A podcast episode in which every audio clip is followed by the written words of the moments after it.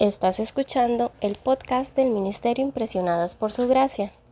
Nuestra serie actual se titula Reto de Lectura 365 a través del Nuevo Testamento.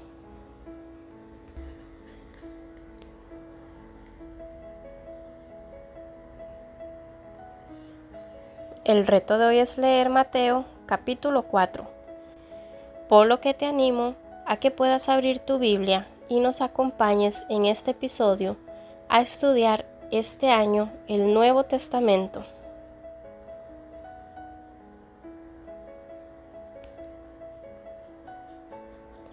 Inmediatamente después que Jesús fue reconocido por su Padre en el capítulo 3, Él inicia su ministerio público y fue llamado para enfrentarse al gran enemigo de Dios y vencerlo en un simple combate con una decisiva victoria. La tentación en el desierto tuvo gran significancia.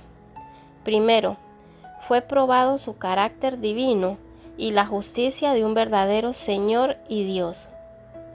En el segundo lugar, Jesús intentó vencer a Satanás desde el primer momento y lo puso para siempre como vencido ante su iglesia.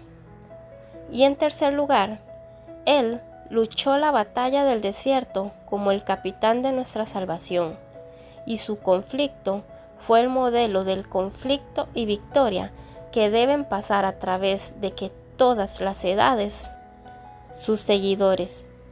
La escena de la tentación era sugestiva. El primer capítulo de la historia humana comenzó en un paraíso, pero terminó en un desastre. El primer capítulo de la redención divina comenzó en un desierto, pero acabará en un paraíso restaurado. Este contraste es típico de las dispensaciones viejas y nuevas.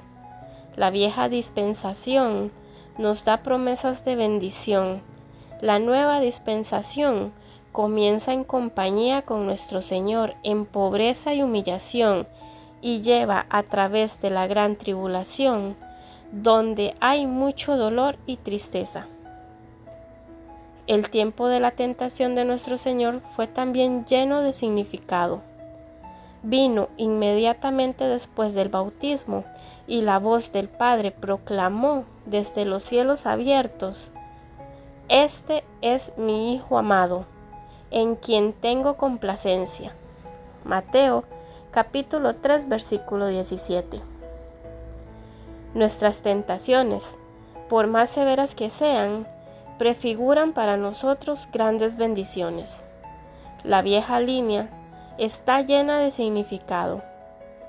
El conquistador de la siguiente pelea estará advertido. De hecho, es solo el alma que se ha encontrado con Dios y ha recibido el bautismo del Espíritu Santo, la que tiene fuerza que realmente le va a ayudar a vencer la tentación.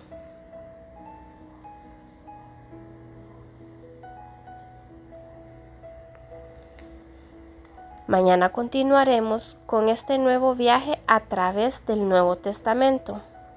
Nuestra oración es que el amor de ustedes abunde aún más y más en ciencia y en todo conocimiento, para que aprueben lo mejor, a fin de que sean sinceros e irreprensibles para el día de Cristo, llenos de los frutos de justicia que vienen por medio de Jesucristo, para gloria y alabanza de Dios.